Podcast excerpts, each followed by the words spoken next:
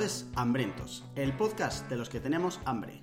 Hambre de aprender, de hacer y de crecer. Y hoy concretamente, hambre de hablar con Marina Díaz. Díaz, si te rugen las tripas, adelante. Estás en tu casa.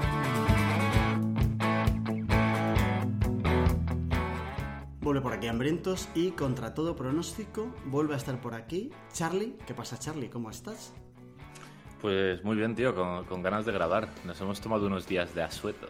Eh, ya contaremos en el próximo programa que hemos conocido a nuestro primer fan en directo y lo primero que nos dijo es a ver si os ponéis las pilas a grabar. No me echaban tanto la bronca por no hacer algo desde que salí de mi casa. Increíble. aún así, aún así moló conocer, conocer a un hambriento. Esa, parte estuvo bastante guay. Y además, que, que, quede, que quede constancia por dejar claro el nivel, eh, nos prometió que la próxima vez que quedáramos eh, íbamos a comernos una paella con su padre, que era una máquina de matar haciendo paellas. Así que me mereció la pena la regañina. Ya veremos, ya veremos si merece la pena, porque luego estas cosas son las típicas promesas que luego no se cumplen, pero ya le hemos dicho que por supuesto nos encargaremos personalmente de que se cumplan. Eh, bueno, preséntanos que tenemos hoy invitada de honor. Pues nada, eh, estamos aquí con Marina Díaz eh, de Psicosupervivencia. yo casi prefiero que te presentes un poco tú, Marina, pero me quiero dejar como un par de ideas claras desde el principio yo, te sigo desde más o menos desde finales de, 2019 y eh, el caso es que hice una limpieza de correo eh, como a mediados de 2020, pero he revisado y desde 2020 he recibido 731 correos tuyos, de los que he leído 476. Así que yo, tengo la sensación como que ya que, somos amigos de toda la vida, ¿vale? pasa eh, mucho, pasa mucho. Sí, ¿no? Eh, y nada, eh, Marina estudió psicología a la especialidad y el máster y se sacó el PIR a la primera y con muy buen número de promoción, la 12 si no recuerdo mal, y estuvo trabajando como psicóloga clínica y ahora como que si, corrígeme si me equivoco, ¿eh? ¿eh? ya, no, ya no tratas como uno a uno, pero tienes como muchas formaciones y muchos infoproductos que van dirigidas como en esa línea, ¿no? Ayudar a la gente a estar mejor con su cabecita, que es un buen melón. Sí, sí, total. Antes de nada, que me ha hecho gracia lo que dices de toda la sensación de que te conozco, porque es que esto que te pasa a ti le pasa a gente que me conoce de verdad, que es en plan, nos vemos ahora, por ejemplo, está en España después de un año y pico fuera, quedé con mi hermano y me dice, ¿qué tal? Bueno, en realidad yo ya sé cómo te vas. Y yo le tomé bueno, yo qué sé, déjame que te lo cuente, ¿no? mantengamos, mantengamos la ilusión de que, yo qué sé, que tenemos una relación normal, hermano-hermana, en fin. Así que, que, sí, que le pasa a mucha gente. Y bueno, sí, lo has dicho todo bien. y, efectivamente ahora me dedico sobre todo, bueno, sobre todo no exclusivamente, efectivamente ya no hago eh, terapia individual, a mm, difundir eh, y a impartir formaciones que sobre todo tienen como objetivo el manejar las propias emociones, el llevarse bien con la propia cabeza y el pasar a la acción, el actuar en dirección a las cosas que nos importan de verdad. Algo así. Eh, perdona, Charlie. Dale, dale. Nada, que, te quería decir que algo así eh, viene como justo cuando entras en la web psicosupervivencia.com, lo dejamos luego en las notas del programa, eh, de oye, ¿cómo podemos accionar todo lo que tiene que ver con desarrollo personal y por qué eh, la gente lee mucho más de desarrollo personal de lo que luego se aplica? Y de aquí tengo dos preguntas. la primera un poco para ponernos en contexto en el mismo sitio. Marina, ¿cómo entiendes tú o cómo nos explicas a los demás exactamente qué es esto del desarrollo personal? A mí me gusta mucho compararlo con el culturismo, que es un deporte, en mi opinión, eh, muy comprendido respecto al que hay muchos prejuicios, ¿no? El, eh, culturismo natural, digamos, ¿no? Yo el tema ya de meterse cosas hasta ahí no llego, pero el, culturismo en sí, el bodybuilding, eh, que suena como un poquito más mm, mainstream, no sé, porque todo lo inglés suena siempre mejor, a mí me fascina mucho, nunca me he dedicado a ello de forma... Mm, yo qué sé, de forma seria, pero sí que me ha gustado siempre hacer pesa y el hecho como de cambiar tu cuerpo, ¿no? Me parece algo realmente fascinante y, creo que empodera mucho, ¿no? Y en ese sentido, mm, a mí me gusta mucho pensar que yo hago eh, culturismo, pero de como de tu propia persona, es decir, mm, la idea de voy a desarrollar todas las facetas de mí, todo lo que pueda, ¿no? Tanto eso, mi capacidad de pasar a la acción, de sacar proyectos adelante, de ser más empática, de comunicarme mejor, de ser mejor madre, de ser mejor eh, esposa, de, en fin, de ser más creativa, mejor profesional. Todas estas cosas, pues como si fueran esos distintos músculos de mi persona, de la manera en que me relaciono con el mundo, y desarrollarlas, hacerlas crecer, eh, avanzar en esas direcciones que además en el culturismo físico sí que hay un límite genético normalmente, a no ser que ya te digo que te dé por darle al, eh, en fin, al químico, pero en el desarrollo personal para mí no hay un límite, siempre hay más extensiones, más áreas de ti mismo que puedes conocer y a mí eso me fascina. Y en primer lugar me fascina respecto a mí misma y, siempre trato de aplicar todo lo que enseño y creo que eso también hace que lo comunique con más pasión y con más entusiasmo. Em, eh, tengo un problema con el desarrollo personal. Marina. Cuéntame. Voy de cara. Porque eh, estoy como bastante obsesionado con ello, estoy muy en el barco, pero de vez en cuando me salgo un poco para mirarlo desde fuera y me surgen dos dudas sobre este tema que te traslado a ver si me las quitas para siempre y ya con esto podría yo irme a dormir tranquilo. Uno, eh, hay veces que yo pienso que todo esto, el desarrollo personal, del aprender todos los días y el crecer todos los días eh, un poco, se me desmorona cuando pienso que me voy a morir. ¿Vale? y, entonces cuando pienso que me llevamos, llevamos siete minutos de podcast y ya me está hablando de la muerte, Jorge, por Dios. O sea, calentemos un poco, no pasa nada, venga, a, tope. Claro, y entonces, es verdad que cada vez que pienso me voy a morir, el 80% de las cosas en general le veo cero sentido, ¿vale? Y entonces en este caso pienso mucho en esto, en, oye, a mí me encanta y disfruto muchísimo. Eh, no sé si es tanto el desarrollo, pero sí el, cultivarme, ¿vale? O sea, disfruto el proceso pero, pero no le, veo mucho menos valor al destino final, ¿vale? Es decir, le veo mucho menos valor a comunicar mejor dentro de 12 meses que a lo que disfruto intentando mejorar mi manera de comunicarme, ¿vale? Y todo eso, al final, que yo comunique muy bien o que yo esté mejor físicamente, eh, cuando yo me vaya a morir, pienso que tiene cero importancia. Ese es como el primer argumento. Y luego hay otro que es... Eh, que no, sé si estamos dando por hecho que todo el mundo tiene que centrar energías y concentrar energías en su desarrollo personal. Porque conozco mucha gente que no tiene ningún tipo de preocupación ni interés en su desarrollo personal y que es bastante feliz y está satisfecha con su vida y consigo misma sin esa necesidad de eh, una mejora continua que muchas veces incluso no sabemos eh, gestionar y termina en ansiedad y que encima puede ser incluso más contraproducente que decir que estoy bien, que no necesito mejorarme en ninguna faceta más, o por lo menos creo que no lo necesito. Claro, de, todos modos, em, también es verdad que nosotros en nuestro primer episodio ya hicimos como una declaración de intenciones y es que eh, Jorge y yo creemos firmemente que todo gira en torno a la felicidad. Solo nos interesan las cosas que nos producen felicidad e intentamos minimizar un poco las que no y como que todos los programas los intentamos llevar también un poco ahí, ¿no? En plan, ¿cómo conseguimos más felicidad? Eh, pero igual eh, es, es, una pregunta un poco derivada. Eh, igual hay gente que es feliz sin desarrollo personal, pero igual la felicidad tampoco tiene que ser el fin último de todo el mundo, ¿no? Vale, pues vamos a empezar, como has dicho tú antes, eh, Charlie, vamos a empezar a abrir melones porque me habéis puesto aquí, estoy en, la frutería aquí. Primero, el, melón de la muerte. Y, bueno, os, voy a pedir disculpas, menos mal que este podcast no lo grabáis en vídeo porque estoy aquí que parezco un testigo protegido. y, bueno, es que esto se lo voy a contar a, vuestro, a vuestros oyentes para que se lo imaginen. Aquí estamos grabando esto a las 8.45 de mi hora de, Grecia, que yo estoy en Grecia ahora, que ya se hace de noche.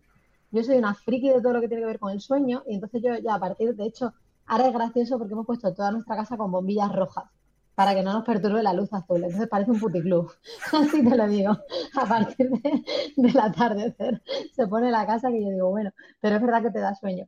Entonces ahora estoy grabando a oscuras y con mi gafas naranja para que no me entre ningún rayo de luz azul y no se me ve un carajal. Por lo menos yo no me veo. Pero bueno, no pasa nada. Vosotros me disculpáis, espero que si no me, apagáis la pantalla, lo que sea. En fin, eh, la muerte. Lo primero, o sea, yo te animaría, Jorge, porque yo, yo eso paso por fases, ¿no? Y tengo fases de estar mega angustiada, de ay, Dios mío, me voy a morir, no puedo pensar en otra cosa, y es bastante angustioso. Y he trabajado también con gente en terapia eh, a la que le pasa eso y realmente lo pasa muy mal.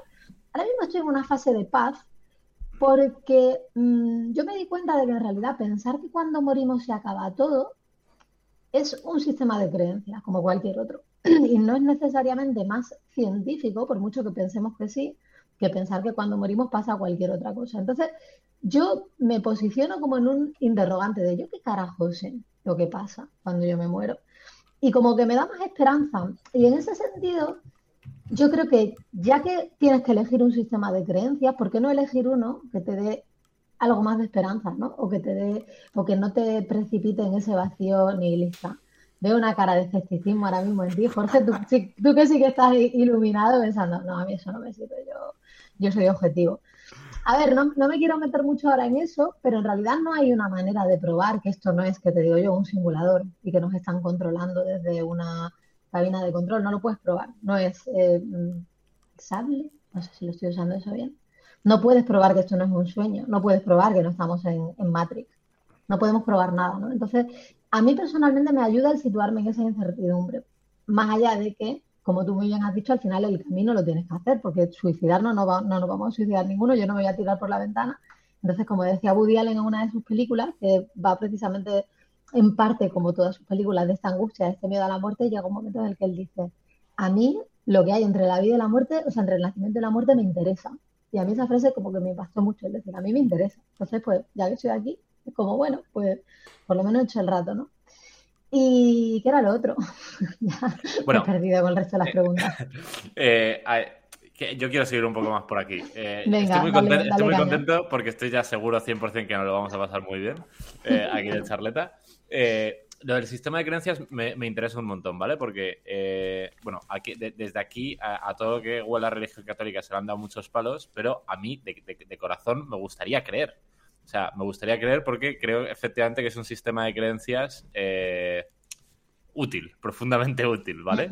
Eh, pero lo que me pasa a mí con, todas las, con todo lo que tenga que ver con sistemas de creencias es como que me, siento un poco em, incapaz de cambiarlo a mi voluntad. O sea, yo hay muchas cosas en las que de corazón querría creer, pero es que sencillamente no creo y, no encuentro como camino en cualquier en todas esas cosas como que hay que hacer un salto de fe que como tú dices no no se puede probar no hay nada objetivo no se puede objetivizar así que o crees o no crees.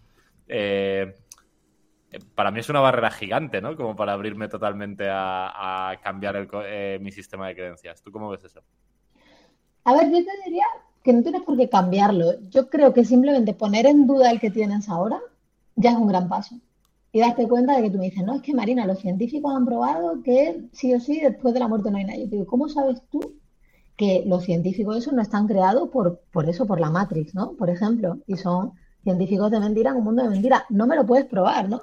Entonces, yo creo que eso nos baja mucho a la tierra. A ver, a, mí me pasa como a ti. Yo de pequeña quería ser santa, ¿vale? Porque yo fui criada en una familia, en principio, católica, no súper practicante, pero, pero sí católica. Y entonces yo iba a un colegio también católico. Y yo en cuanto supe cómo funcionaba el rollo, siempre he sido muy tipo A, y yo dije, a ver, si uno se muere y va al cielo, yo en el cielo quiero asiento VIP, ergo quiero ser santa. Así funcionaba mi lógica de los 12 años, ¿vale? Pero luego me di cuenta que no era fácil y me di cuenta también de lo del celibato, que a mí eso me tiró mucho para atrás.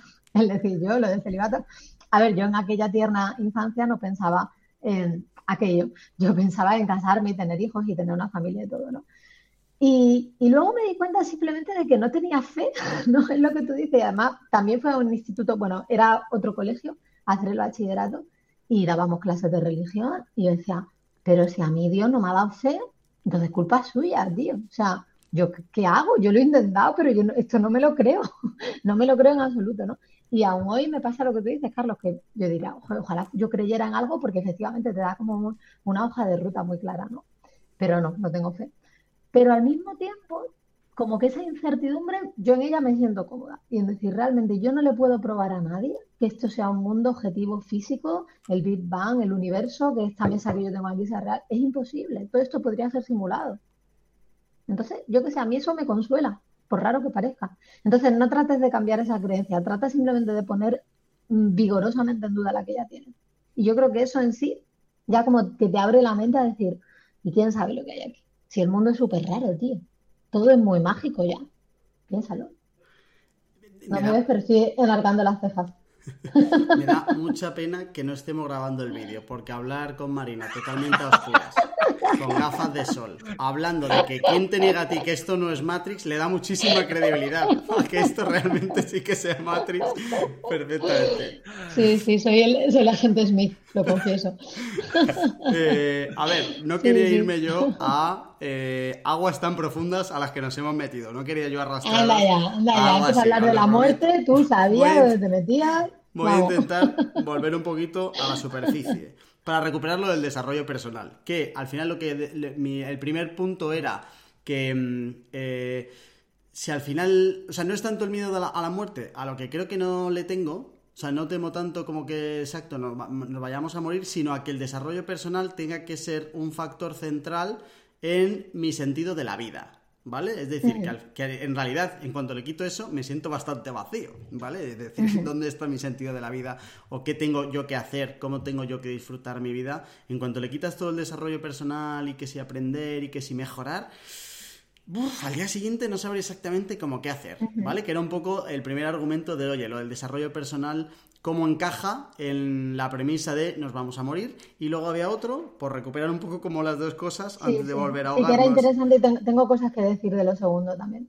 Vale, y lo segundo era lo de la ambición, ¿vale? De oye, ¿por qué, o sea, si de verdad todos tenemos que aspirar a ese desarrollo personal, eh, si se puede ser feliz sin aspirar a y haber sentido que ya hemos llegado a una meta, que al final eh, lo malo de eso es que además nunca, no existe como la meta y puedes estar corriendo hasta el final de los días, donde vuelves al argumento uno que es te has muerto y se acaba todo. ¿Cómo defendemos todo esto, Marina? Pues mira, a ver, varias cosas. Yo creo que en primer lugar, y antes comentaba Charlie el tema de hay gente que, que parece muy feliz y demás, yo creo que hay muchos mitos ahí como el mito de la sencillez y el mito de la gente sencilla que no se come la cabeza, que no se preocupa por nada.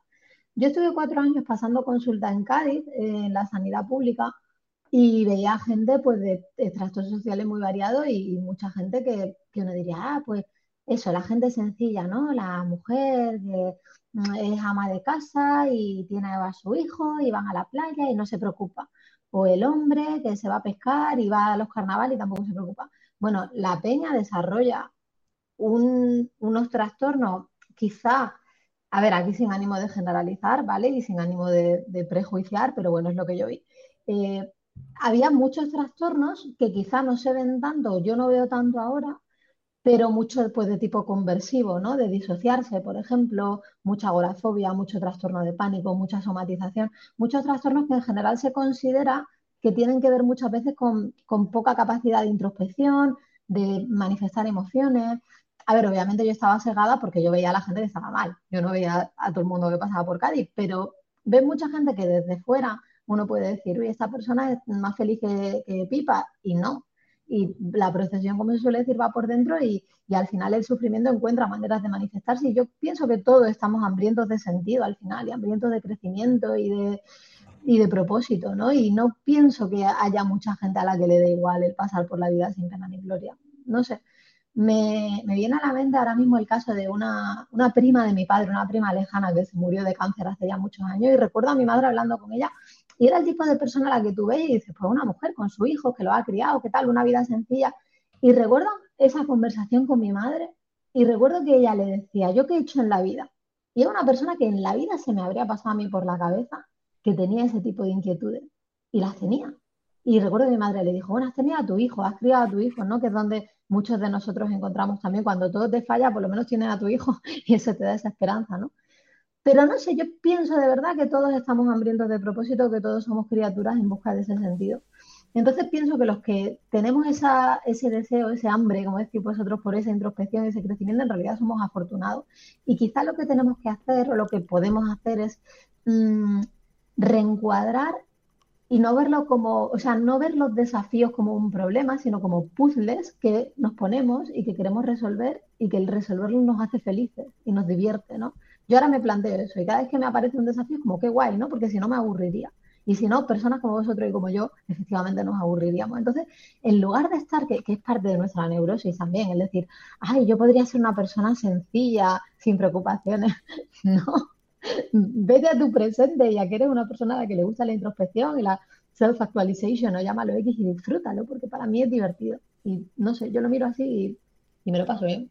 De hecho, estoy pensando que seguramente nunca lo llamaría preocupaciones. O sea, no es que nos genere un estrés negativo, ¿no? Eh, todo esto y el, plantearse cosas y el intentar como ir un poquito más allá y pensar en, determinadas cosas que yo creo que al final eh, tu visión y la mía eh, se diferencian en que cada uno tiene un entorno. Yo, el entorno inmediato de mis amigos de toda la vida, por ejemplo, es un entorno en el que Nunca hemos tenido conversaciones ni de lejos que rocen los 20 minutos que llevemos aquí, por ejemplo, y entonces me cuesta más entender que la gente en general puede tener como alguna inquietud que no sea salgo del trabajo, me bebo un par de vinos y me voy a dormir, ¿sabes? Que, al final, a lo que voy por intentar avanzar con esto es eh, el, ¿Tú crees que el desarrollo personal es un camino que deberíamos explorar para ser un poquito más felices cada día?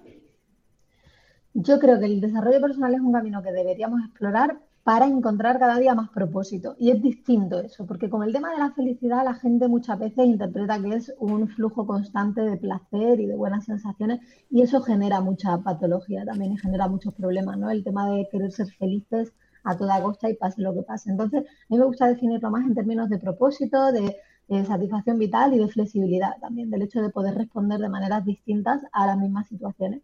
Y sin duda creo que eso hace que una vida sea más digna de ser vivida y más disfrutable a lo largo del camino, sin duda.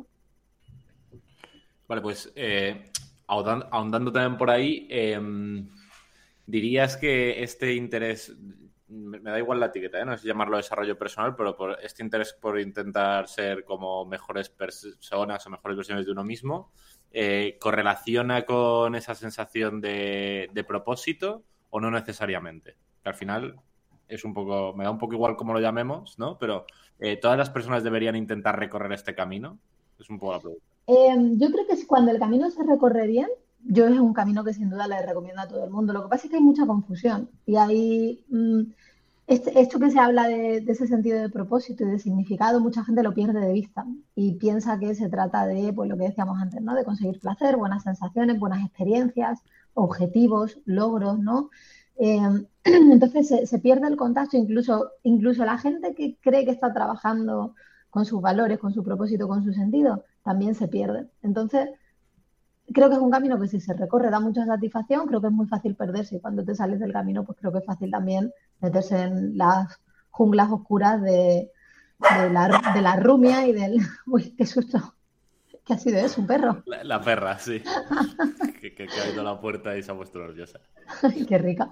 Pues eso que te decía, que, en esas desviaciones del camino también hay mucho sufrimiento y hay mucho. O sea, el desarrollo personal malentendido es una solución mm, inefectiva que genera también muchísimo sufrimiento y de hecho es una de las cosas que yo trabajo mucho desde mm, tanto cuando he hecho terapia como desde mis cursos, el tema de soluciones que no estás que no te están sirviendo porque también estás equivocando el, objetivo, ¿no? Estás centrándote en ese tener placer y no sufrir a toda costa y eso pues te está generando al final una más sufrimiento, paradójicamente. Si quieres te pongo ejemplos, que creo que me ha quedado un poco abstracto.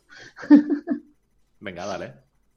Vale, pues por ejemplo eso. Mm, antes me decía, fíjate, un ejemplo que me has puesto que me ha, que me ha saltado al, mi sentido arácnido, ¿no? Decía, la gente que se va después del trabajo y que se va y se toma unos vinos.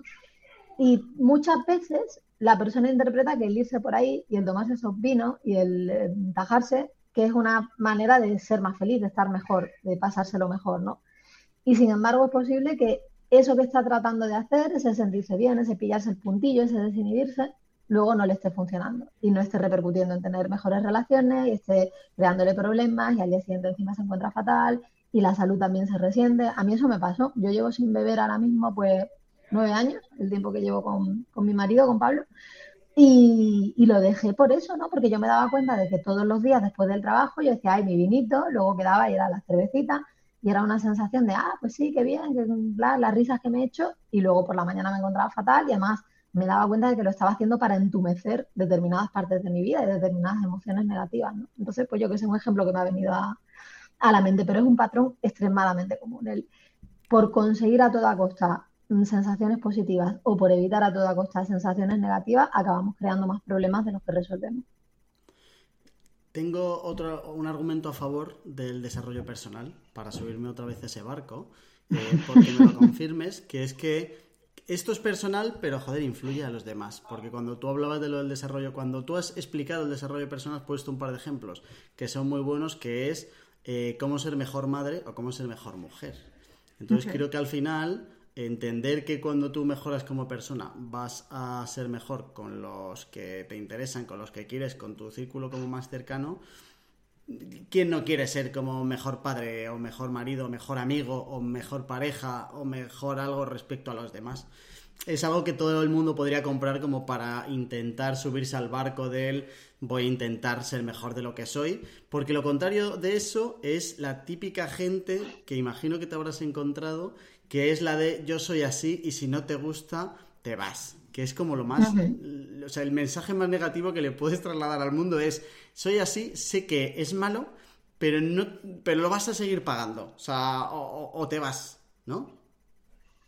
Sí, em, sí, a ver, por, parte. Lo primero es, eh, cuando te he dicho lo de ser mejor madre y mejor persona, he de decir que lo he introducido deliberadamente porque algo que yo comento mucho es que la parte de las relaciones muchas veces se nos olvida, ¿no? Y que la gente quiere, pues ser más creativo, estar más sano, tal, pero se le olvida que a lo largo de su día, su vida transcurre en la interacción con otros, ¿no? Y, yo siempre trato deliberadamente de poner ese tipo de ejemplos, porque si no se nos pasa. A mí la primera, ¿eh? Yo vivo mucho en mi burbuja y estoy muchas veces muy mirándome mi ombligo y tengo que recordarme que vivo con otras personas, ¿no? Y luego lo otro que has dicho, espérate que se me ha ido, perdona. ¿Qué ha sido lo segundo que ha Ah, sí, lo de la gente que es así, sí, sí, cierto. Eh, pues, a ver, al final esa gente mm, son los que más sufren, ¿no? Porque por eso te decía antes que para mí la falta de introspección, para mí es un grave problema. O sea, no, no creo para nada que la gente que es poco introspectiva sea más feliz.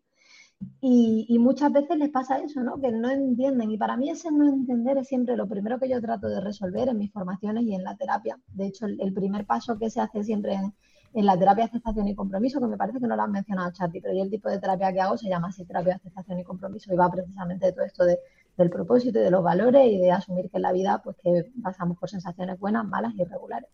Y el primer paso siempre es ayudar a la persona a ver su patrón y generalmente ese patrón tiene que ver con esto que hablábamos antes, ¿no? Con evitar sensaciones desagradables a corto plazo, pero a largo plazo desviarse de su camino. Y estas personas mmm, no ven un patrón, no son capaces de achacar lo que yo hago a las consecuencias que tengo. Y eso es básico, fundamental. Es la primera pieza que hay que colocar en terapia es esa. Y de hecho, una manera en que se hace con personas así que son, entre comillas, difíciles, ¿no? Es el tratar de hacerle ver en la propia terapia cómo se relaciona, ¿no? Entonces tú utilizas tu terapia, o sea, tu relación como persona con el paciente que tienes delante como mm, muestra de lo que le está pasando fuera, ¿no? Porque lo primero, primero, primero que tenemos que aprender es que nuestras acciones tienen consecuencias en el mundo y que cambiándolas recibimos una cosa o recibimos otra. ¿Y cuánto de relacionado está esto del desarrollo personal con la psicología? ¿Cómo de importante es que alguien que quiera eh, desarrollarse personalmente eh, necesita a un profesional? ¿Lo podemos hacer solos? ¿Y cómo se relaciona esto con eh, la autoayuda que habitual por ahí y los Jorge Bucay de turno, a los que quemaría con todos sus libros en la misma hoguera esta misma noche si pudiera. Buah, tío, Jorge Bucay, ¿te puedo contar una anécdota sobre Jorge Bucay? Bueno, Jorge Bucay vino a hablar a mi facultad, no me acuerdo en qué año. Corría el año de no sé, la tira porque yo ya hace mucho que, estudié. Y, y, bueno, yo dije, Jorge Bucay viene, yo voy a verlo.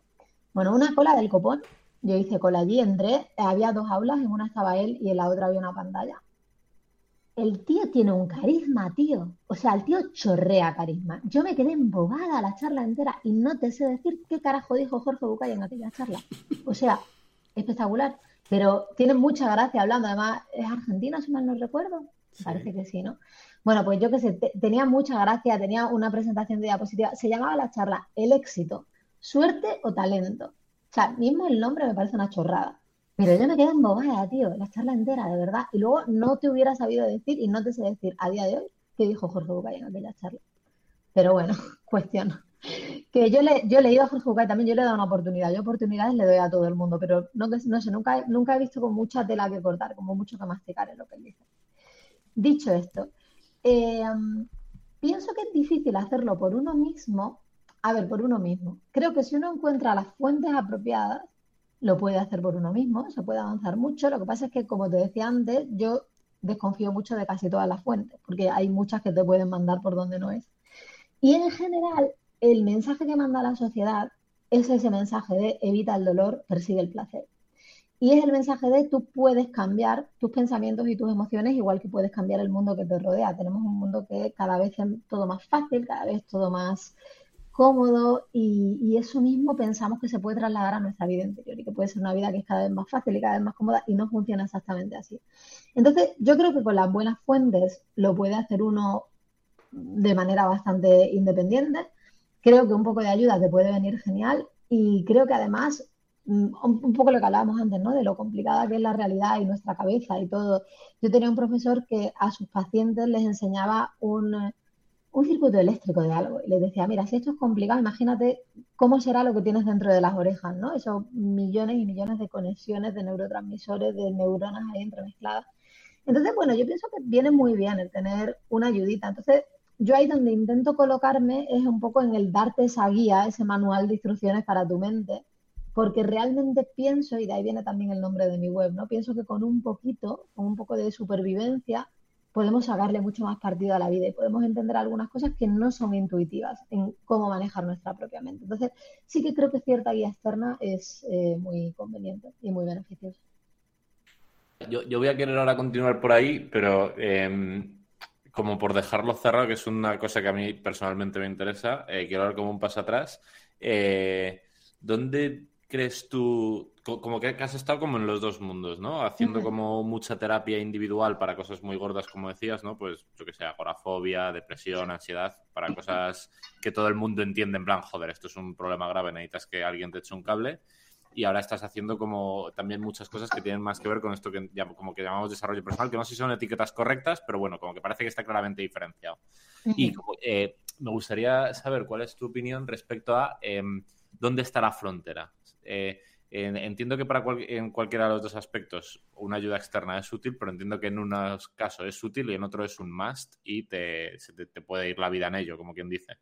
Eh, ¿cómo, encontramos, que además creo que es algo bastante didáctico para todo el mundo que nos pueda escuchar, eh, cuándo sabemos en plan, oye, mira, esto realmente necesito que alguien me eche un cable porque me estoy metiendo en un sitio complejo? Em, a ver, hay muchos casos en los que las dos vías son apropiadas. Y a mí mucha gente me pregunta, mm, hago porque yo en, mi curso tengo puesto pues una especie de disclaimer, ¿no? De si estás muy mal o si eh, mm, estás en situación de crisis aguda, pues ya que te ve alguien, ¿no? Y siempre le digo a la gente, si estás muy mal, si piensas que te puedes hacer daño a ti, que puedes hacer daño a alguien, vete a tu centro de salud, vete al hospital que tenga más cercano, siempre va a haber alguien disponible ahí para verte, para hablar contigo, ¿no? Em, pero es verdad que hay gente a la que le digo, mira, puedes ir por los dos lados, ¿no? Em, un curso o un libro, pues te va a dar mucha más información, más amplia y más variada, ¿no? Porque yo a lo mejor hago 10 sesiones contigo y yo no te voy a dar todo el rango de herramientas que tengo, ni te lo voy a explicar todo, porque voy a utilizar justo lo que te hace falta a ti en ese momento, ¿no? Pero también es verdad que el hecho de trabajar con un profesional, sobre todo para casos pues, muy resistentes, muy recalcitrantes o para gente que está muy metida en su, en su rumia, en su movida, pues que puedes ir mucho más rápido.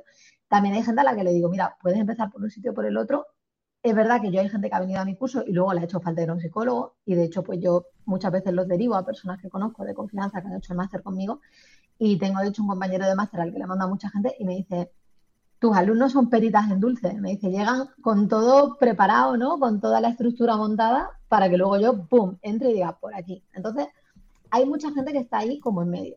Y a mí me gusta utilizar eso del desarrollo personal porque lo veo como menos patologizante y las etiquetas muchas veces mm, entorpecen más de lo que ayudan. Pero bueno, no deja de ser psicología y que yo creo que muchas veces la psicología también se ha puesto como un, eh, un traje muy de una seriedad. Y una, psicología no es patología, al final psicología es mm, literalmente el estudio de, la mente humana. ¿no? Em, dicho esto, ¿cómo identifica uno que necesita una ayuda más cercana? Pues en el momento en que te empieza a mm, perjudicar en tus relaciones, eh, que te empieza a dificultar el hacer tu trabajo, que tu nivel de sufrimiento es más alto del que te gustaría y en ese sentido todos también tenemos distintos niveles de aguante y de sufrimiento. Y no sé, yo te diría, tampoco esperes a estar fatal, ¿no? En ese sentido. Si tú ves que estás, eh, que estás sufriendo en varios ámbitos, muy probablemente un buen profesional te puede echar un cable y muchas veces además damos por normales o pensamos que son normales situaciones que no lo son y podríamos ser mucho más felices en el buen sentido de la palabra o, o estar mucho mejor en nuestro día a día si nos diéramos ese permiso para buscar a alguien que nos eche un cable. No sé si te he contestado o si te he liado más. Eh, Dime tú con sinceridad. yo, me doy por contestado. Genial.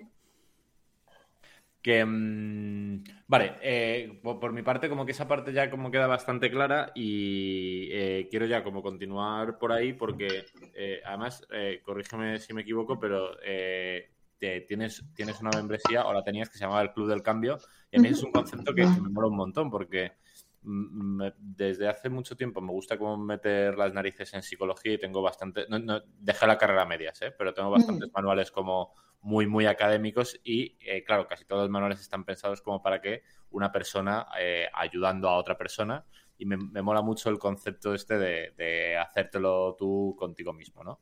Em, y claro, cuando empiezas a meter las narices ahí, como que la primera duda que te surge es eh, ¿existen recetas universales? ¿Existen procedimientos que valga para todo el mundo? ¿Existen formas de afrontar este desarrollo personal que eh, siempre vayan a dar buenos resultados o razonables resultados? ¿O todo esto tiene que ser mucho más personalizado? Existen y yo las tengo todas, además.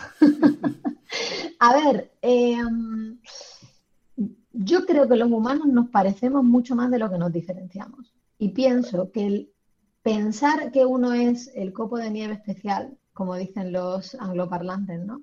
Y que conmigo lo que sirve para otros no sirve, porque a mí lo que yo necesito algo súper especial y una terapia como súper mm, alternativa o súper extraña o súper avanzada, pienso que la mayoría de las veces sabotea más de lo que ayuda.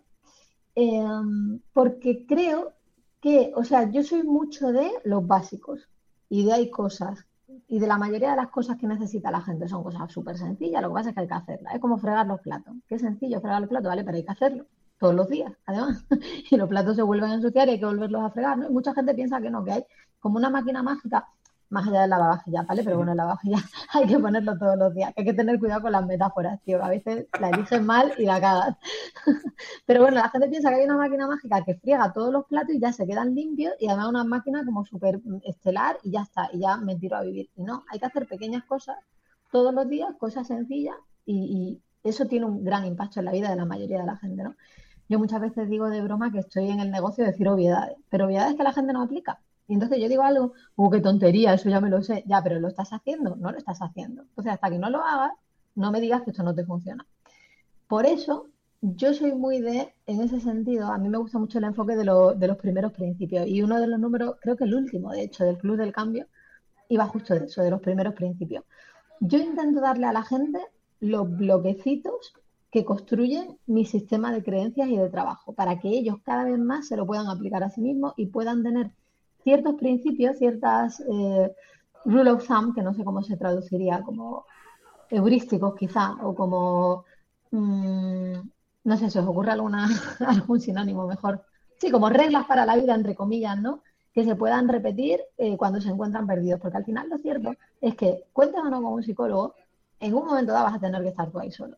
A no ser que quieras ir, como va esta gente, al psicólogo durante 30 años, y yo personalmente no creo en eso, porque creo que además lo que tú decías, Charlie, del do it yourself es bonito, ¿no? El, yo soy capaz de, hacer eso y de generar un cambio en mí y eso empodera mucho, ¿no?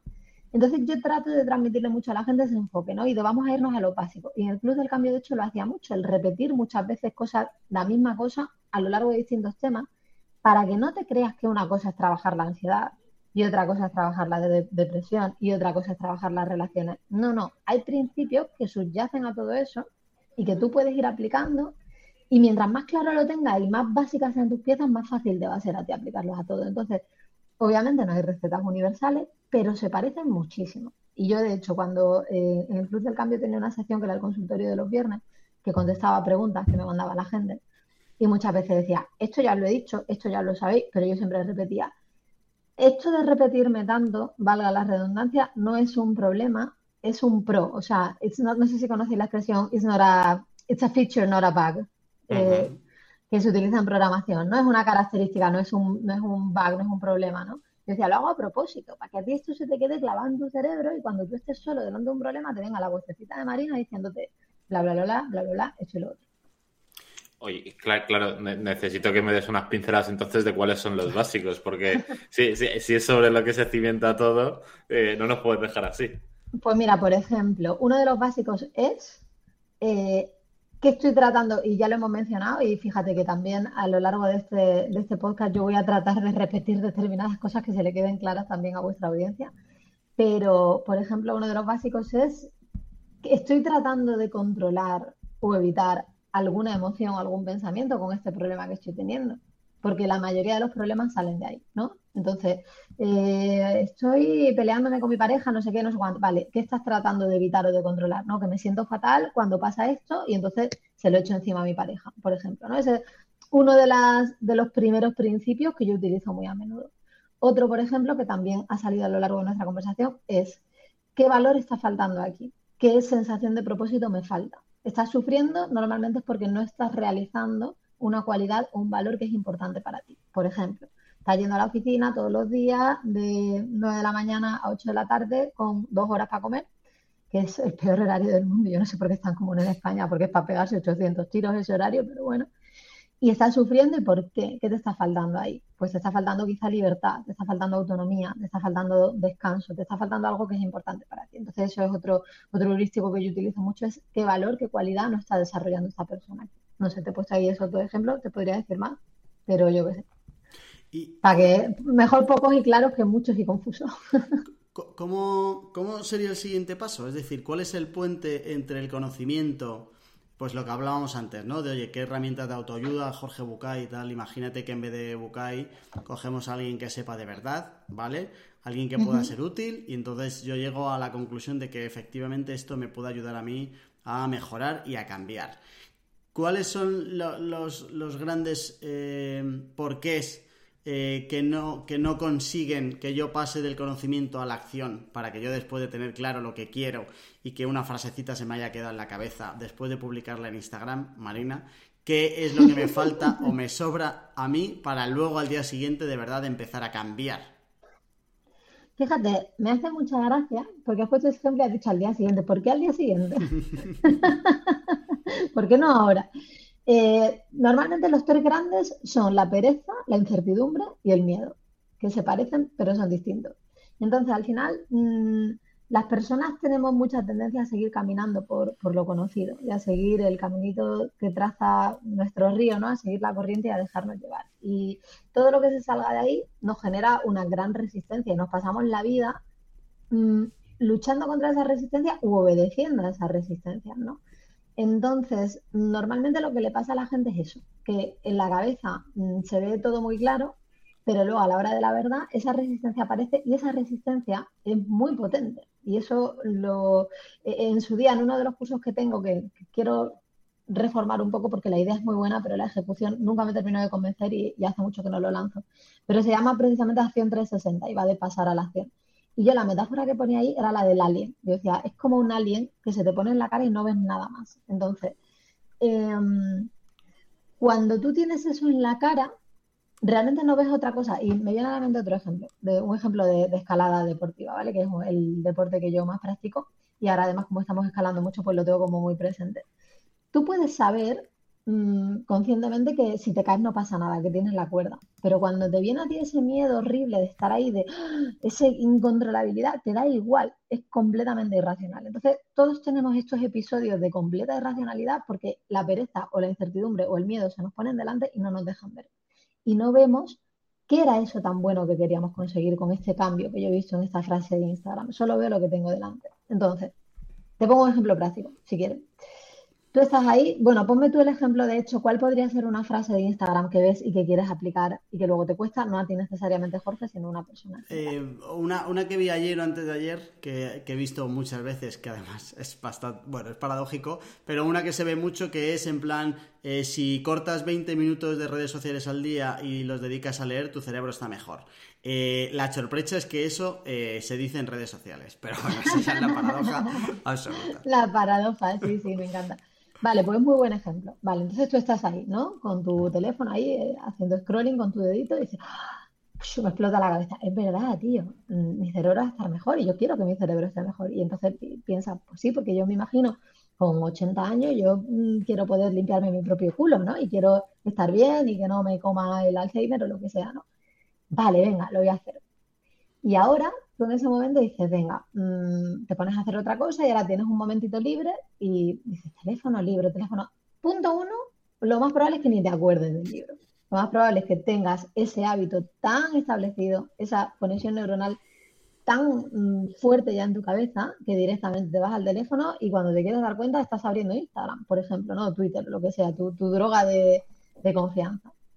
E incluso si te acuerdas, al final pues te viene la pereza y esa pereza se manifiesta en forma de pensamientos como, uff, eh, me lo merezco, me merezco relajarme un poco, por ejemplo, ¿no? Eh, hoy he tenido un día agotador y no quiero cosas demasiado profundas. Mm, estoy cansado. Y muchas veces ni siquiera se llega a formar ese pensamiento y es simplemente una sensación física, que normalmente eso nos cuesta identificar porque estamos poco conectados con nuestro cuerpo, pero esa pereza también tiene normalmente una expresión física, que puede ser una sensación de pesadez o de incluso un cosquilleo ¿no? en los dedos de ir por el teléfono. Son sensaciones muy sutiles, pero que están ahí. Y entonces cuando eso está ahí, tú ya no te acuerdas de que querías llegar a los 80 años y ser capaz de limpiarte tu propio culo, ni de todas esas cosas que esos propósitos tan elevados. Entonces, eh, mi función en ese sentido, si yo trabajara contigo o con quien sea, sería el darte las herramientas para que en ese momento te puedas parar, puedas alejar un poquito ese alien de tu cara y decir qué quiero yo y recuperar esa visión de ti mismo con 80 años, ese propósito, que además yo te animaría a formularlo en positivo, no, no me quiero limpiar, no quiero que otros me limpien el culo, sino que quiero hacer, pues quiero jugar con mis nietos, quiero dar conferencias o charlas TED, o quiero ganar un concurso de powerlifting o lo que sea. Yo te animaría a traer esa imagen ahí, conectarla con tu acción y con esa lección, y gracias a eso poder superar esa resistencia y esa fuerza del hábito. Has dicho pereza, incertidumbre y miedo. Las dos, la incertidumbre y miedo. Eso según yo, ¿eh? eso no sale en ningún lado. A lo mejor son otra, pero a mí me sirven. Eh, entiendo perfecto la incertidumbre y miedo y las, o sea, las entiendo muy bien, pero tengo una pregunta sobre la pereza. Em, ¿No crees que a veces la pereza o la procrastinación también puede ser una herramienta para decirnos de verdad cuánto queremos algo, cuánto necesitamos algo. En el ejemplo del móvil no se ve muy bien, pero imagínate que en vez de destruir un mal hábito queremos construir uno, como que, Marina, de verdad que sé que voy a ser más feliz y me encantaría y necesito aprender inglés. Pero luego es la pereza la explicación de por qué no paso a la acción. Puede que eso a veces también sirva un poco como alerta de, oye, eh, a lo mejor no es eso lo que realmente quieres nos puede servir también un poco como herramienta para entender qué cosas son importantes de verdad para nosotros y cuáles no. A ver, sí y no. Hay una frase que creo que es de, no me acuerdo de quién, creo que es de David, pero no estoy segura, que dice algo así como que de un psicólogo.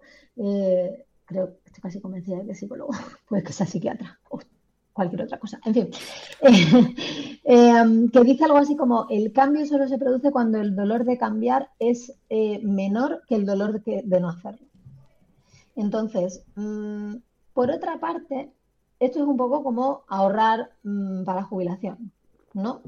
Que en realidad para todo el mundo es importante esto, o cuidar nuestra salud, para todo el mundo es importante. Pero es posible que no lo veas con suficiente claridad porque es difícil verlo con suficiente claridad. Esas cosas que son a tanta distancia y que hay que aplazar la gratificación tantas veces y que hay que acumular esos pequeños esfuerzos, ¿no?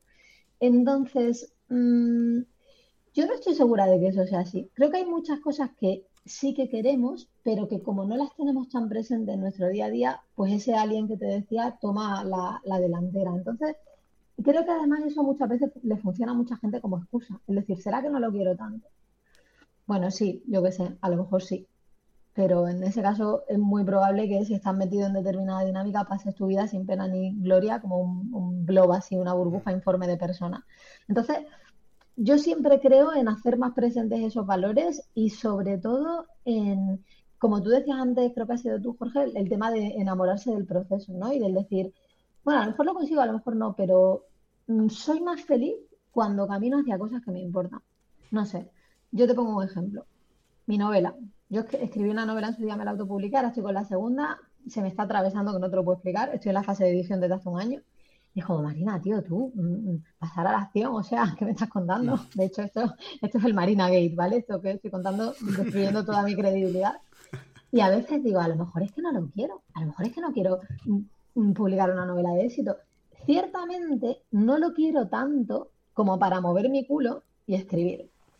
Porque si lo quisiera, y es verdad, o sea, objetivamente yo creo que no quiero tanto el publicar una novela de éxito, como que me da un poco igual, como que una parte de mí sabe que eso no va a determinar mi felicidad, ¿no?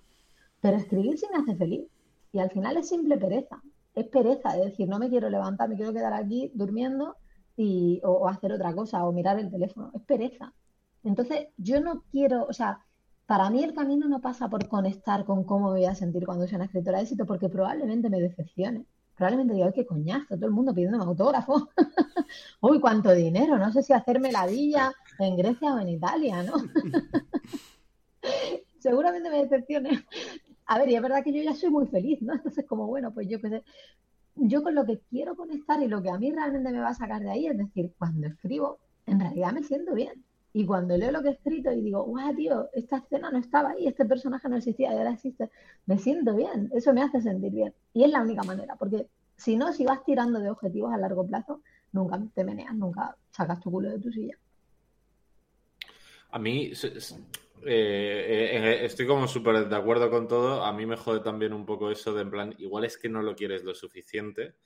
Eh, y además lo que, lo que me pasa con esto es que eh, como que el cerebro es muy tramposo y eh, se, le, da muy bien como, engañarnos. Y como en general, eh, efectivamente, prefiere absolutamente el estar a gustito y, sin demasiados problemas, nos pone la zancadilla de la leche y ni nos damos cuenta. sí, yo, eso, le llamo, perdona que te interrumpa, yo eso le llamo la vocecilla supuestamente sensata, la VSS. Porque es una voz que suena muy bien, suena muy sensata, suena muy razonable. Claro que sí, necesitas descansar, Marina. No te levantes a escribir. Ayer te esforzaste mucho. Este es tu único ratito para ti. Suena muy bien, pero ¿qué pasa si le haces caso? Si le sigo haciendo caso a esa voz día tras día tras día. Uy, espérate, ¿qué ha pasado? ¿Me escucháis? Sí, sí. Vale, no, que esto me decía que me ha muteado el micrófono, pero creo que es otra cosa. Vale, vale todo bien. Pues eso, si yo le hago caso día tras día tras día, pues la novela no se escribe y yo no disfruto de, esa escritura que podría estar disfrutando, ¿no? Entonces, bueno, eso, la es supuestamente sensata, que me ha venido a la mente y, te, lo, quería comentar. Total, pues eh, al final creo que todos tenemos una. Ahora no te escucho yo a ti. Vale, eso es lo que ha pasado. Vale. ¿Por qué? A ver, habladme. ¿Se oye? Vale, sí, ahí habéis vuelto. Sí, no sé por qué. Le ha dado mi ordenador por mutear. Vale. Que, es, justo lo que decías, ¿no? Lo de la, vocecilla supuestamente sensata, que creo que además todos lo tenemos súper hipertrofiada. Y muchas veces, o sea, seguramente porque como que no estamos muy conectados con nuestro autodiscurso, por decir nada, eh, como que nos es muy difícil darnos cuenta de que cuando nos está haciendo la zancadilla y cuando está trayendo buenos motivos a la mesa. Eh, si, yo te pidiera ayuda con esto, ¿qué, me recomendarías hacer? Como para intentar ser un poco más consciente de cuándo me estoy haciendo yo trampas al solitario. Pues justo lo que te he dicho antes, eh, ponle perspectiva. O sea, pregúntate a ti mismo qué pasa si siempre que tu vocecilla supuestamente sensata te dice eso, le haces caso. No si le haces caso hoy, porque hoy a lo mejor no tiene mucha importancia. Si yo mañana me levanto o no me levanto a escribir, da un poco igual. Pero si le hago caso un día y otro día y otro día, ¿dónde estoy? Dentro de un año. Estoy haciendo otro podcast con otra gente diciendo, tío, mi novela, ahí sigue. y cómo me hace sentir a mí eso, ¿no? Entonces siempre el poner esta perspectiva y el alejarnos un poco y el ver eh, que al final lo importante no es una acción mm, determinada, sino un patrón, un patrón que se establece y cuál es tu patrón en ese sentido, eso te va a ayudar un montón a distinguir una cosa de la otra. Vale, vale, vale. Me, me doy por convencido. Está tan solucionado. Vale, eh, oye, nos quedan como unos 10 minutillos o así, pues no, queremos eh, tenerte aquí retenida mucho rato y eh, quiero abrir un melón que además me lo pusiste votando tú el otro día con uno de tus emails, que, me, tiene loco. Tiene ¿vale? y es que no sé cuándo fue, será hace una semana o 10 días, ya te digo, de los últimos 700 y pico emails que me has leído, que me has mandado, me he leído como 500, y hace unos días ponías en la postdata un email y cito textualmente. Si me conoces desde hace tiempo, igual te extraña que dé publicidad algo tan espiritual o esotérico, porque estabas hablando de una chica que hablaba de, lo vas a citar luego, perroflautismus New Age, o que se puede, eh, se, puede, encajar en esa categoría. Eso es. Y seguías. Te sorprenderá saber que mi opinión al respecto ha cambiado mucho en los últimos años. En el, en el siguiente decías... Ah, vale, esto ya es eh, cosa mía, que no he puesto las comillas. Eh, me, interesa como mucho eso, ¿no? Porque decías que incluso has llegado eh, a creer, y lo, lo, entrecomillabas en el diagrama, el horóscopo, los puestos del café y hasta la ley de la atracción, y como que decías que como que estabas abierta a todo, ¿no? Y eh, efectivamente, como, como te conozco desde hace tiempo, eh, me, estalló un poco la cabeza. cuéntanos un poco esa película. A ver, yo creo que ya hemos hablado en realidad de este tema al principio, con el tema de la muerte y los sistemas de creencia y demás. Em, entonces, sencillamente va en esa dirección, en el decir, si una narrativa a ti te permite entenderte, te permite conectar tus acciones con las consecuencias y cambiar esas acciones para conseguir consecuencias diferentes, ¿por qué no utilizarla, no? Y te pongo como ejemplo lo que hablábamos antes del, del simulador, ¿no? Si a mí me da por creer que yo vivo en un simulador y que hay una persona controlándome, y bueno, controlándome, como controlando mi realidad, y que esa persona recompensa. Tú imagínate que yo, esa es la movida que tengo en mi cabeza, ¿vale? Eh, esa persona recompensa eh, determinadas acciones mías y recompensa cuando yo creo una historia interesante, porque él está ahí pues para ver una historia interesante y, y entonces pues, cuando yo doy pasos y soy valiente y actúo, pues ese simulador lo recompensa y cuando no, cuando me quedo ahí en el sillón, pues al final acaban pasándome cosas malas porque es la única manera que tiene mi controlador de darme vidilla al simulador, ¿vale? Esto no se me ha ocurrido a mí, esto es de un curso que, hice hace un tiempo con un eh, gurú también del desarrollo personal de Estados Unidos que se llama Steve Paulina y tiene un curso que se llama Submersion, que va de eso, ¿no? De la realidad subjetiva. Y es fascinante. Yo os lo recomiendo, que te, rompe la cabeza mucho y, sobre todo mientras más escéptico y más objetivo y más cientifista eres, no sé si eso es una palabra cientifista, mejor.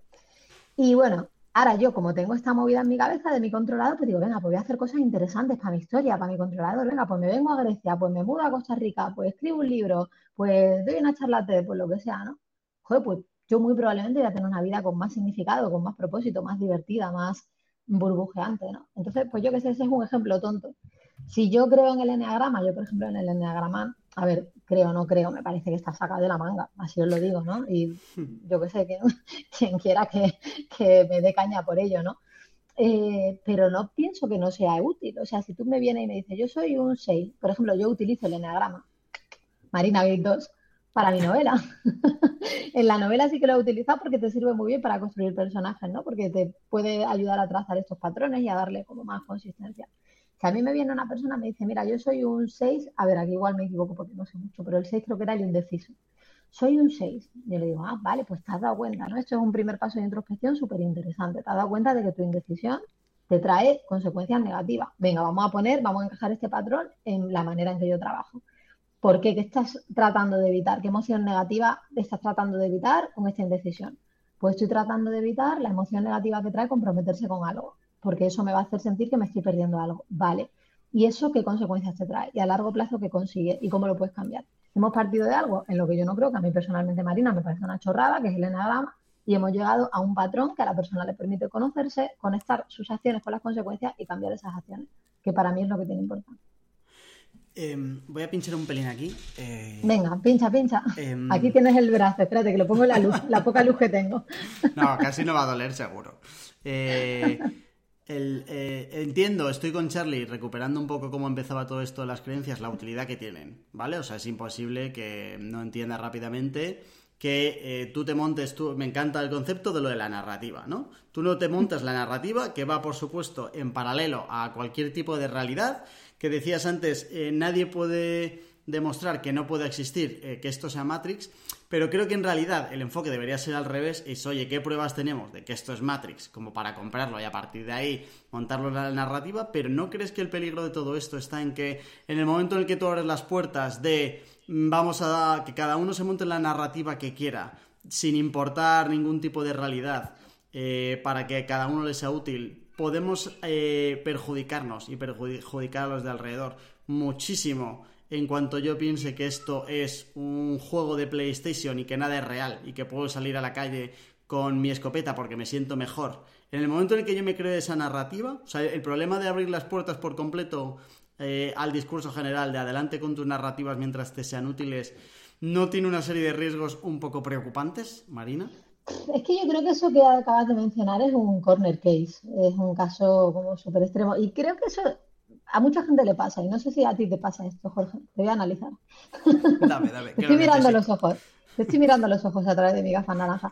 Mucha gente cuando le planteas una cosa se va al caso más extremo y más raro para tratar de invalidar todo el razonamiento. Entonces, ¿cuántas personas en realidad van a decir, no, esto en realidad es la matriz y van a salir con una escopeta? Van a ser muy pocas, porque en general tenemos todo muy arraigado. O sea, por una parte, la inmensa mayoría de la gente te dirá, Vale, pero ¿y si no lo es? O sea, yo creo que si tú eres lo suficientemente flexible cognitivamente como para decir esto podría ser un simulador, también lo eres para decir, oye, igual no lo es. Igual esta persona que está aquí no está renderizada. A lo mejor también tiene su corazoncito, ¿no? Entonces, no sé, no pienso que eso sea un problema tan grande. O sea, pienso que es un problema mucho más grande el realmente creerse uno que la realidad es científica, objetiva y sólida y no dar ningún, ningún tipo de, de margen a cualquier otra cosa. Porque fíjate, si hablamos de daño, Tú me estabas diciendo antes que estabas entrando en una crisis existencial por el miedo, bueno, no por el miedo, por la sensación de que la muerte te lo va a quitar todo, ¿no? Pues la visión objetiva y, científica igual te está perjudicando a ti en ese sentido, ¿no? Y no la puedes demostrar tampoco. Demuéstramelo. Demuéstrame que este mundo es un mundo objetivo, físico y real y que, y que yo soy una persona y no estoy renderizada. Vale, eh, estoy bastante de acuerdo con lo de los corner case y estoy bastante de acuerdo también con eh, como la respuesta a las grandes preguntas de la vida. Pero eh, igual que no podemos demostrar eso, sí que podemos demostrar, eh, justo por los ejemplos esos que, decía al principio, que el enagrama, el horóscopo y los pozos del café, eso eh, no tiene ningún tipo de consistencia. Ahí sí que hay formas objetivas, ¿no? De llegar al fondo de la cuestión y decir, no, no, no, esto no hay por dónde cogerlo. Entonces, como que entiendo, entiendo y comparto el valor de remar a favor de corriente, ¿no? Eh, si alguien tiene esa narrativa absolutamente intrincada, decir, venga, pues adelante, vamos a ver cómo trabajamos con esa narrativa tuya, pero como que la crítica cientifista, que yo tampoco sé si existe la palabra, pero me gusta un poco, eh, habitual con este tipo de cosas es que eh, como que darle manga a este tipo a este tipo de ideas lo que pueden alejar es a implementaciones más científicas pero desde luego más testadas no a ver, es que todo depende. A ver, por una parte, y esto que voy a decir me va a traer un montón de amigos. Los experimentos psicológicos se hacen en la facultad con alumnos de psicología que quieren subir nota, ¿vale? Entonces eso también hay que tenerlo claro. Vale. y los experimentos psicológicos, eh, en fin, yo no recuerdo, porque además hace, hace un tiempo me escribió una persona y me dijo, es que tú no tienes formación en estadística, en psicometría, no o sea, en estadística, en análisis de datos. Yo le dije, sí que tengo pero no me acuerdo. Así que para el caso es lo mismo. No tengo ni puta idea de esto. Que En fin. Eh, pero es verdad, no me acuerdo. Esas son asignaturas que mi cerebro se puso en modo impermeable y me resbalaron completamente. Las escupí en el examen y me olvidé para siempre. Dicho esto, mm, es voz populi que uno puede, mm, en fin, que la estadística al final es una ciencia con margen de maniobra. Pero bueno, tampoco me quiero meter mucho por aquí porque, insisto, no sé lo suficiente como para presentar un caso sólido al respecto. Dicho esto, el problema es que, a ver si yo esto lo, lo explicaré. Lo que para ti es, o sea, para mí es científico el hecho de voy a coger o agarrar, que un marido argentino todo se pega, voy a agarrar tu creencia en el enagrama y a utilizarla. Es científico porque a mí lo que me importa no es que la estadística demuestre que esto en una población X se manifiesta de esta manera y que un test te da tal resultado. Yo creo que todo eso es que hay muchísima bullshit ahí. Para mí, la ciencia que yo busco es esto que yo te estaba diciendo: antecedente, mm, efecto, consecuencia. Y aquí, en esto que tú me estás presentando, hay un antecedente, hay un pensamiento dentro de tu cabeza, hay una conducta y hay una consecuencia que podemos ver. Y para mí eso es exactamente igual de válido que si tu conocimiento procede de algo que está validado por vete a saber quién. No sé si tiene mucho sentido esto que te acabo de decir. Eh, o sea, a mí al final la, ciencia que me importa es que a la persona que yo tengo delante, esto que tiene en su cabeza lo esté conectando de una forma coherente y lo esté sabiendo orientar hacia el conjunto de valores de su vida. Y para mí eso, a ver, científico, es lo suficientemente científico. No, no necesito un estudio que valide el sistema de creencia que trae la persona. Porque para mí ese sistema de creencias, lo que ocupa dentro del mío y dentro de con lo que yo trabajo, da igual de dónde venga, porque al final es un contenido mental. Y yo con eso es con lo que trabajo. Entonces, no me importa de dónde venga ese contenido. No sé, esto no sé si yo te lo estoy sabiendo explicar muy bien porque no he cenado todavía. Pero de verdad que tiene sentido. Si no, pienso mejor una manera de transmitírtelo y hacemos una segunda ronda. Eh, y, luego creo que hay un camino de doble sentido que es si la persona ya venía eh, creyendo en el horóscopo o ha empezado a creer en el horóscopo después de que se quiera comprar como el discurso del, del horóscopo, ¿no? Es decir, no es lo mismo que yo ya venga diciendo, oye, que creo en el horóscopo y que en función de cómo estén los, los planetas me siento de una manera o de otra, que bueno, que eso al final habría que ver por dónde viene, pero la persona ya está predispuesta, pero no es un pelín peligroso, y vuelvo a sacar otra vez la jeringuilla, que eh, alguien que estuviera totalmente virgen al llegar a algo así, le empiecen a, a utilizar los astros o la posición de los astros o que es acuario cuando nació para explicar determinados comportamientos y que él compre eso y por lo tanto empiece a, o sea, que le metamos nosotros las creencias un poquito como con el calzador, que evidentemente no hay ninguna demostración de ellas, porque claro, en el momento en el que deja de ser importante, si tenemos algún tipo de certeza alrededor de la narrativa, entra el caos, ¿no, Marina? Pero ¿qué os, asusta tanto eso? Lo tenéis que mirar, chicos, esto, ¿eh? ¿Qué os asusta tanto? ¿Qué puede pasar?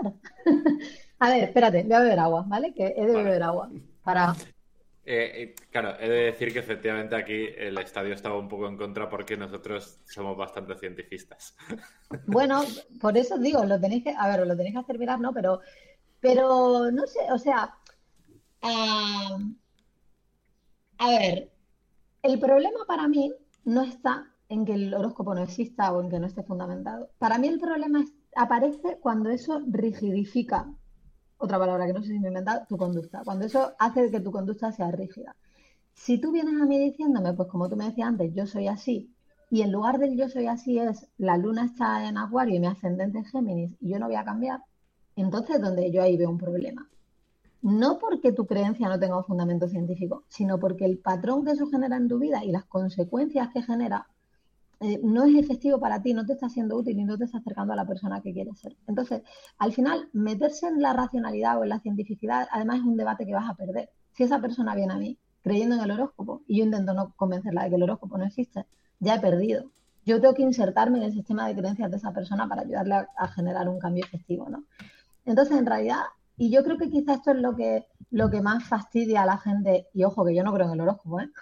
pero es difícil dar un paso atrás y respetar esa creencia es difícil, ¿no? Requiere pues eso, ese respeto y esa, esa humildad, ese no saber lo que no sabemos y ese decir, pues a mí qué más me da, a ti qué te importa, a vosotros qué te importa que la gente crea en el horóscopo, os da igual, os, os afecta, pues por ejemplo, si tú me dices, pues que mi pareja mm, dice que no va a fregar los platos porque si la luna no está ascendente en Virgo, he puesto muchos ejemplos de fregar platos, que no tenemos la vajilla en esta casa y creo que me está generando ya un poco de estos problemas del primer mundo total, pero bueno, en fin.